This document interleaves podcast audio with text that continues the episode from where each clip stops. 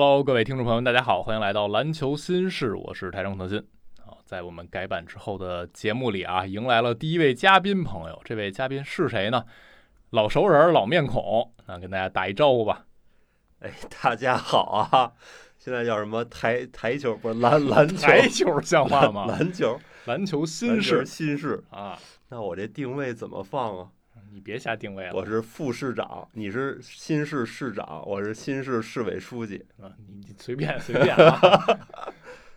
好，大家好，我是你们最爱你们的市委书记小陈啊，非常熟悉了啊。嗯，我们俩刚才蹲小黑屋说了一场纽约德比，这场球还是挺让人感慨的啊。这期电台呢可能会分成两部分，前面简单的和小陈聊一下最近看篮网队的一个感受啊，包括这场比赛过后，然后后边呢我会回去再补一下太阳杜兰特首秀的一个呃录像，然后再跟大家稍微聊一会儿杜兰特的话题。那我跟小陈聊的这部分呢是纽约德比，今天场球大家也看到篮网输的贼惨无比啊，让尼克斯拿了一百四十二分。这比赛内容没有太多可说的，从第一节开始输，一直输到最后，没有什么还手之力了。从篮网之前连胜尼克斯九场啊，那是当时篮网队面对同一支球队连赢最多的一个记录啊。但是后边呢，过去的两次纽约德比都是一边倒篮网惨败啊，上一场输了十八分，今天输了二十四分，这还是能让大家感慨啊，这纽约真的变天儿了。变天完，你看到现在呃尼克斯是更好的球队，同时他没有更好的球星，这场球就很明显能体现出来球星在整个联盟里的价值啊。篮网这边呢，看上去少了杜兰特、欧文之后的这个时代呢，平民化，他们一边要找自己的标签，一边也还是需要极力的去补充自己的天赋层级的。那来到这个新节目的第一期，又是看老人儿篮网队，小陈对现在这个球队有什么整体的感觉吗？或者对这场比赛的感觉？就是咱们从最近这赛程捋一下哈，嗯，其实交易截止日刚换完之后，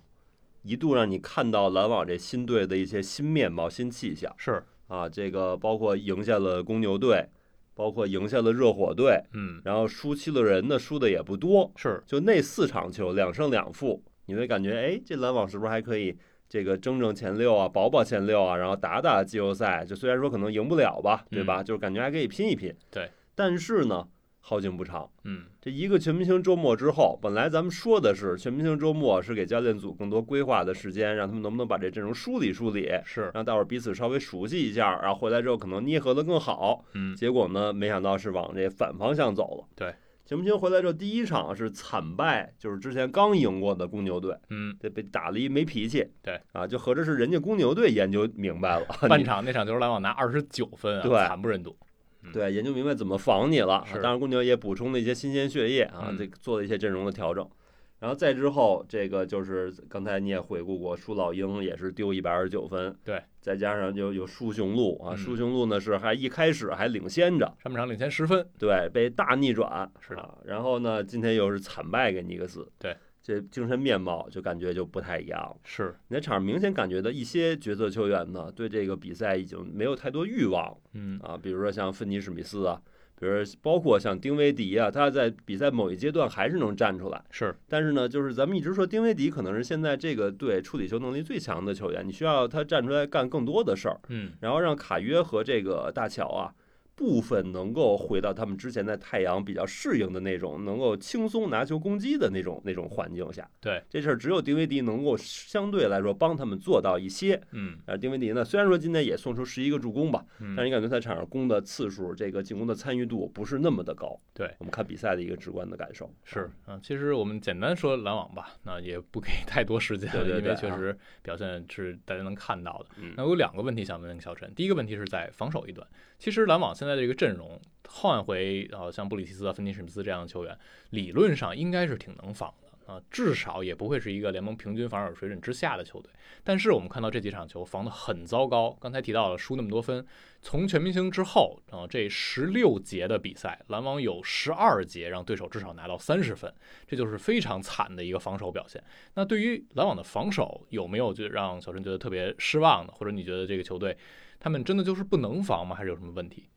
先发阶段，我觉得显然不是不能放，但是我觉得我回去可以再统计一下这个数据啊，是就是。先发这个阵容到底防的效果怎么样。嗯。我是觉得先发阵容阶段呢，篮网呢，他一开始尝试的是无限换，因为嗯。你确实在一个完全新的阵容里边，无限换是让大家最省事儿、能快速进入的，是对吧？然后效果也不错。嗯我是觉着先发这个阵容，你基于你有大乔和史密斯这样的换防资源，基于你有克拉斯顿这样的换防资源，你还是应该想办法坚持无限换。嗯啊，我觉得先发阶段是这样。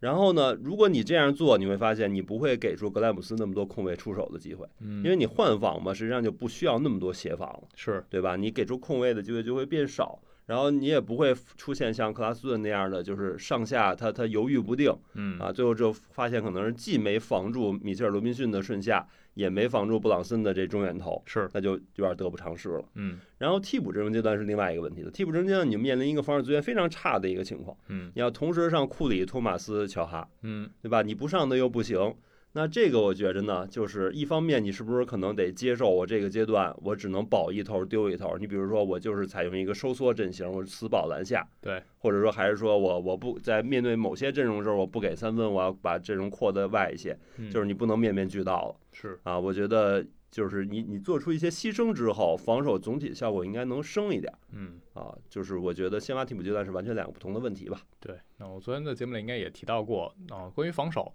篮网还是需要大量的磨合的，因为你换了四个首发，对然后你轮换大变样，防守是本身需要一些化学反应和默契的。今天打尼克斯的时候，篮网就不守换防了，从第一节首发开始就开始守一些沉退，嗯然后后来进行了一些调整，比如有一些换防，然后有一些去夹击延误布朗森了，不让他拿球。但是上半场在守沉退的时候，效果也很糟糕，也被尼克斯打穿了。就还是那个问题，呃，无论守沉退还是守换防也好，都是需要默契和沟通的。然后你会看到守沉退的时候，克拉克斯顿包括夏普这样的球员，然后你剩下的篮网替补轮换上来球员，他们可能不太擅长这个事儿，因为原来我们就是守换防嘛，啊，就是一个人找一个人就完事儿了，然后一碰到换防就换，然后我就考验自己的一防一的能力。那这也是大家一直在说篮网为什么只会换防啊？今天也试了别的方法，你会看到不一定哪个方法就是一定能行。那最理想，当然你像比如勇士那边，人家能不停的改换自己的防守策略，当然这是建立在你要有很好的默契程度的基础之上。这为什么怀斯曼在勇士打不上球，最后都被踢走了，就是因为他适应不了这样的高啊智商、高球商的这样的体系，所以这对整个球队要求还是挺高的。在季中大面积的轮换，对于整个的防守要求，呃，提出的也是难度是挺高的。对，就是我们所说的所谓的有一些有好防守传统的球队，他们都会守一些区域，是，守区域就要求球员之间大量沟通，比如像热火、勇士是典型这样的队。还有一些球队，他可能不守那么特别明显的区域，但是他的防守也是要求球员大量沟通，比如凯尔特人，嗯，对吧？凯尔特人是有大量协防的，他可能不是那么明确的区域，但是其实道理是一样的。是所以说白了，防守是需要时间沉淀的，不是你把好防守资源堆场上就行。对，这就是需要一定持续性。那第二个问题丢给小陈，最近大家也经常在讨论篮网到底要往哪个方向走。嗯呃现在我们看到，看上去啊，本来畅想的是，即便你把球星都清走了之后，那篮网还是有不错竞争力的，看看起码留在附加赛，甚至大家之前想的是能不能在附加赛上半区。那现在看上去这可不妙啊！你看到附加赛外边像公牛队这样的，人家往上冲的势头也还挺猛的。那现在篮网，你觉得？是要我还继续的努力每场去赢，争取去赢，那赢不赢再说，还是我干脆也呃往下去努力调一调啊？比如我调到东部的第十二左右，争取看看能不能调到整个联盟的倒数第八、第九，你还是能抽一个前十签儿。那前十签儿可能和你在乐透门口这签儿价值也还是有一点点区别的，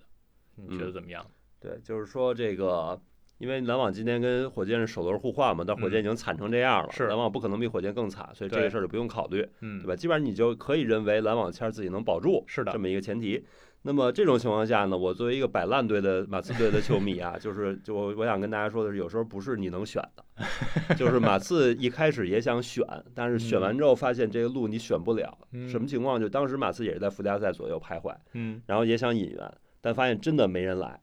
过去三年，马刺在自由市场签到最大牌的球员是麦克德莫特，嗯，三年四千多万签的麦克德莫特，还是一个稍微有点溢价的合同。是别的人你真的签不来，就是所以你想从附加赛这个去往上扑腾扑腾，你发现人家不给你这个机会，最后就只能摆烂。嗯那篮网面对一什么情况？就是你现在你可能好好打也打不过，嗯对吧？你这样纽约揍成这样，所以说很多时候你不是自己能选的。我觉得篮网现在专注的还是应该什么呢？你在场上让大乔和这个约翰逊啊，还有托马斯啊，把他们几个的能力给发挥出来，怎么看给他们设计一些战术，让他们场上打得更舒服。嗯，我觉得这应该篮网关注点。至于能不能赢，我是认为呢，你从近最近这比赛情况看，你不用刻意去去输，也也不怎么能赢。就是说，我觉得没必要，因为因为这个半个赛季的练级机会，这两个月两个月的练级机会，我觉得也也挺重要的。嗯，那就是你的意思是说，就比如说我碰到一场，嗯我看到呃，比如说有一些球员。今天就是，比如乔哈、罗伊·奥尼尔、芬尼·史密斯状态好，嗯，这样的球，我看到可能有赢的希望了。你是倾向于就让他们打，努力打，把这比赛赢下来，还是倾向于我还是以先练像布里奇斯、卡梅伦·约翰逊、托马斯这样的球员为主，然后赢不赢我不在乎。就是显然你这三个人不会占住你五个轮换，还是嗯可以允许你像你说的某某几个发挥特别好的球员留在场上的。嗯所以我觉得这不是特别矛盾嗯，啊。我那就说明你你不是那种倾向于彻底对烂下去的那种。对不是非要故意输球的，因为啊你把顺位提高几个顺位。你可以去看一下往年的这些选秀名单，前十的球员也不一定有你想象的那么好，因为你毕竟还是很小概率能去博文班、亨德森这种级别的球员，对吧？嗯这个我觉得不用去考虑那种问题。是你博一个前十球员也不一定那么好用，这种例子很多啊。那我觉得没必要为了这样水平的球员去浪费大乔他们练级的这两个月，我觉得还是大乔他们练级会更实在一些，这会是实实在在的收益的。是，那我们就看看篮网会朝哪个方向发展吧。那无论怎么样，现在球队就是处在一个最低迷而且很阵痛的低迷期，因为你是从一个 单月赢十二场，然后有过十二连胜的队伍，咔嚓在赛季中就变成这样一支球队，很多球迷接受不了，我觉得是很容易理解的。但是这支球队目前看上去就是需要更长久的耐心了啊！可能像马刺队的球迷已经经过过去几年打磨都佛了，那我们留下的都是那种比较心态平和的。对，我们都连着打附加赛直接被淘汰，然后已经历今年经历过十六连败了，嗯对吧？这是钢铁铸就的意志了。对，所以篮网就稍微耐心一点吧。啊，这个赛季无论怎么着，起码前半个赛季还挺美好的。至于后边的路，就是可以有一种完全不同的体验了。好，那关于篮网队部分就感谢小陈，我们就先聊到这儿。那一会儿我去看看太阳队的比赛，然后再聊聊杜兰特的话题。啊，小陈跟大家先拜拜吧。各位拜拜啊！咱以后也会参与太阳的话题啊。今天先聊篮网的部分。拜拜。好，送走了小陈，咱们来接着把杜兰特太阳首秀的这个话题跟大家聊两句啊。今天我是看了第一节之后去说纽约德比了，然后回来我又把后边三节的录像补了一补。其实这场球比赛悬念不是那么的大啊，对面黄蜂队首先是一支争文班亚马的球队，而且三球已经赛季报销了，所以他们整个的阵容看上去和太阳队是没有可打的空间的。所以这场球更多是看太阳这边啊，看杜兰特首秀的状态，看这支球队想要展现的未来的一个发展方向是什么样的。我们都知道，太阳换到杜兰特以后，就是奔着总冠军去的。然后我们能够感受到的是，整支球队在得到 KD 之后，能量和活力这个感觉还是不一样的啊！就时时刻刻的提醒自己，我们是一支真正更有竞争冠军实力的球队了。然后在对待杜兰特伤情的这一方面呢，你能看出来太阳还是挺谨慎的啊。这支球队有那么多神医的传说和往事。这一次 KD 是在北京时间一月九号打热火那场比赛受伤的。啊，后来放出的一些消息呢，是一开始说没有去年伤的那次啊内侧副韧带严重，所以今年本来给出最初的预计的复出时间表呢是四周左右啊，去年是四到六周，今年可能一开始是二到四周，后来是四周左右。但是最后我们看到杜兰特歇了七周这样的时间啊，就是比去年歇的时间还要更长，这就是标准的小伤大养啊。太阳队不是像去年篮网队那么需要杜兰特赶紧回来救命的啊，他们在西部这边整体的局面还是挺稳定的，因为西部今年是很混乱的啊，前两名掘金和灰熊可能稍微领先的位次会比较靠前，身位比较多，但是第三名的国王开始和后面这个差距已经没有那么大了，所以太阳是有这个底气的，因此。啊，杜兰特是好好歇了这么长时间，然后又恢复训练，直到今天完成这个复出啊。和黄蜂这场比赛呢，比赛强度也不会特别的高，也适合完成这样一个过渡。这场球啊，首先我说说对杜兰特他个人身体状态和比赛感觉的一个感想啊，就是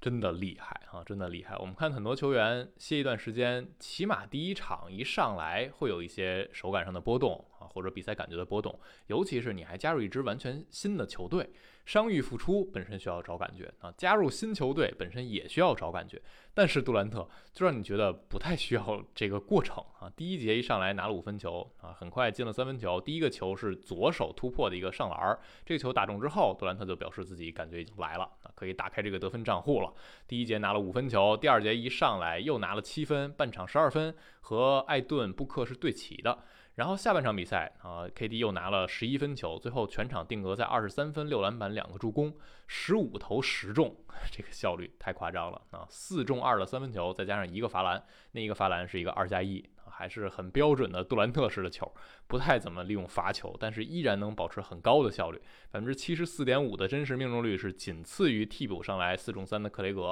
啊，所以 KD 依然是太阳这边一上来就最高效的球员。那这场球我们看 KD 的投篮图。特别美妙啊，因为很对称，远中近都有，主要是中远投还比较多。这个赛季杜兰特，我们一直在说他打出的这个投射表现啊，是 NBA 历史没有过的。啊，他的中距离命中率是有统计以来的历史最准，而且他的近框啊，他的篮下、他抛投区也都是个人职业生涯最准的。今年的三分球开季投的不好，但今天这场比赛过后，整个这赛季的他的三分命中率也达到了百分之三十七点八，很接近自己生涯的平均值了。啊，就你感觉到杜兰特愈发的无解，真的是没有办法去防守了啊！如果他把自己的侵略性再拉上来，再能造成一些杀伤，真的没有办法阻挡他。今天这球大家也看到了，杜兰特那些中距离没有办法防啊，无论是接球拔、带一步的拔，还是顶着人自己一对一操作的个人单解都非常强啊。这赛季 KD 的个人进攻没有办法去找到更好的词汇形容了。我在现在自己的功课里还留着杜兰特的名字在篮网队的这个页面中啊。我们看到的是在他倒下的那个时间点。KD 持球打挡拆，每回合一点二分，是在场均至少两次持球操作挡拆球员里仅次于库里的联盟第二。而且他的呃背身的每回合得分是一点一七分，是平约基奇联盟第三。这都是他倒下那一刻的时候的数据了。现在也。可能其他的人有一些波动啊，但是杜兰特自己是刚回来，所以他各种得分手段啊，各种终结方式效率都很高。这场比赛呢，KD 自己赛后还说，我觉得我还能多进四个球，那那意思就是十五中十四。然后蒙蒂太阳主帅赛后也在说，觉得杜兰特做出了一定的牺牲啊，他本来可以做更多的出手的。那你能感觉到，即便自己在适应新角色啊，杜兰特进攻端这个稳定性还是非常非常惊人的。但是今天我更想说的是，杜兰特在进攻一端他做的事情。不是让可能很多球迷那么的惊讶，反而是一些防守回合会让一些之前没那么关注杜兰特的球迷很惊讶。KD 今天在防守一端，第一节上来就两次封盖啊，这是在给太阳队带来的价值方面，很多人低估的一点。我一直在说杜兰特这赛季防守非常非常的好，而且他本身的这个属性对于球队来说也很重要，他是一个。这赛季打的大前锋，第二护框点非常理想的一个人选。今年在篮网那个时间点，他和克拉克斯顿很长一段时间是联盟仅有的一对儿场均盖帽都是前十的组合。所以，当你有了杜兰特之后，艾顿防挡拆就可以防得更靠外，然后你在外线的防守可以更激进啊，因为篮下更多了一个人去帮你协防保护。杜兰特的存在呢，使得太阳队也经历了过去这几年没有过的一个感觉。啊，之前在保罗和布克携手之后，太阳队攻防已经很稳定了。但是他们的大前锋位置上，从克劳德到克雷格，包括凯文·约翰逊。并没有那么好的身高臂长啊，他们能够顶防或者有的人领防也不错，但是没有办法真正的在协防护框上面达到多高的层次。但是这一赛季杜兰特的护框非常非常的好，这场比赛啊第一节、第三节大家应该看得很清楚，他和艾顿同时在场的时候，就是让对方得分非常困难。这场球打下来，KD 在场的时候，太阳百回合只丢七十六分。他是场上最夸张一个存在啊，仅次于沃伦，但是沃伦轮换时间有限啊，他也是和一些混合阵容搭着打，他也包括和有杜兰特有重叠的部分，所以 KD 的防守也是让这支太阳队升级的部分啊，所以今天的首秀是攻防两端有很亮眼的表现啊，这也是为什么杜兰特最后你看到他正负值正十三是仅次于沃伦的啊，是全队第二。然后这个正负值呢，也连带出来第二个我想说的话题是杜兰特他的轮换的次序和时间，这可能能预示出来太阳未来想怎么用杜兰特。今天呢，KD 是一二三节都打每节的前半段啊，最后一节是先上来打，然后最后又上了一小会儿啊，你能感觉到这和之前在篮网的是完全不一样的。在篮网呢，杜兰特是打满一三节，然后二四节上后半段。那太阳这边布克是更习惯一三节打的时间长一点，但他也不是打满，因为我们之前也看到杜兰特没在的、没上场的时候，太阳也有很多让五个替补球员打一二节现阶段、三四节现阶段，这就是蒙蒂的一个选择吧。那所以现在呢，他们是让布克、艾顿、保罗在第一节。共同打的时间更长一点，然后布克自己先带一下二阵容轮换，然后他下去纯替补。第二节一上来是杜兰特带一个纯替补。今天杜兰特在二四两节前半段带纯替补的时候表现相当炸裂啊！这两个阶段是帮助太阳队赢分的啊，这也是为什么 KD 他的正负值是超出其他几个首发球员的。然后你能感觉到未来蒙蒂会怎么用？可以想象的是，可能啊，未来比如说打到季后赛，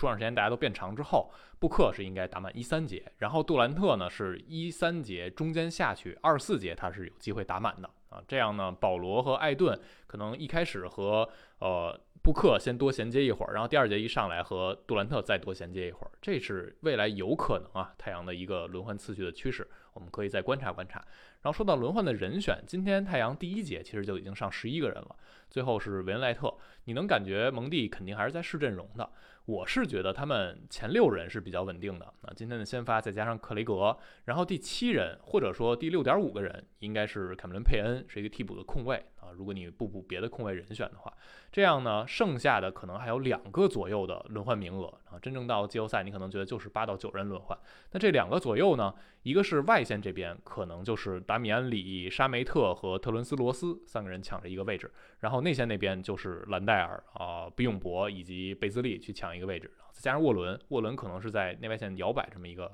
人选。所以很多球迷觉得今天啊，太阳的替补轮换打得比较差啊，得分火力不足。但首先一方面啊，这毕竟是第一场球，大家也还是有磨合适应期的。太阳队这些替补呢，跟着杜兰特打的时候，他们可能也有一点啊，我要想把这个球都交给杜兰特。然后他们的替补轮换呢，还是有调整空间的。再加上到了季后赛。就是核心球星会上场时间大大增加啊！今天 KD 出场时间受限，未来一周可能还会受限，打了不到二十七分钟。那剩下四个首发也都是三十三分钟左右，这到了季后赛肯定都可以拉长的。你把这五个人统一一拉长，那替补可能就上三个人左右。然后这三个人，呃，克雷格也好，呃，沃伦也好，佩恩也好，兰戴尔也好，谁的状态好，可能就上谁。那这样呢，你会觉得这个轮换也是够用的啊！打到高端局不会有那么深的对于替补轮换的要求了。而且你有这四个核心在啊，保罗、布克、杜兰特和艾顿，你还是能在最极端的情况下把他们时间拉长，然后两两拆开用，还是能保证场上有稳定输出的。所以这一点倒不至于太过担心啊，还是健康是第一位的。那这场球这么一个初亮相，我觉得大家还是能够感觉到啊，太阳队是挺恐怖的。那我反正一直觉得太阳队是西部这边最有竞争力的球队啊。甚至这个之一加不加，也得看其他一些对手的表现啊。当然，太阳自己先要抓紧时间，用最后的这二十场左右去磨合，同时保证自己的健康。好了，关于今天啊，篮网队那边呢，有什么想说的？包括太阳队杜兰特首秀，大家有什么想感慨的，都可以在评论区留言。感谢收听，我们下期再见啦，拜拜。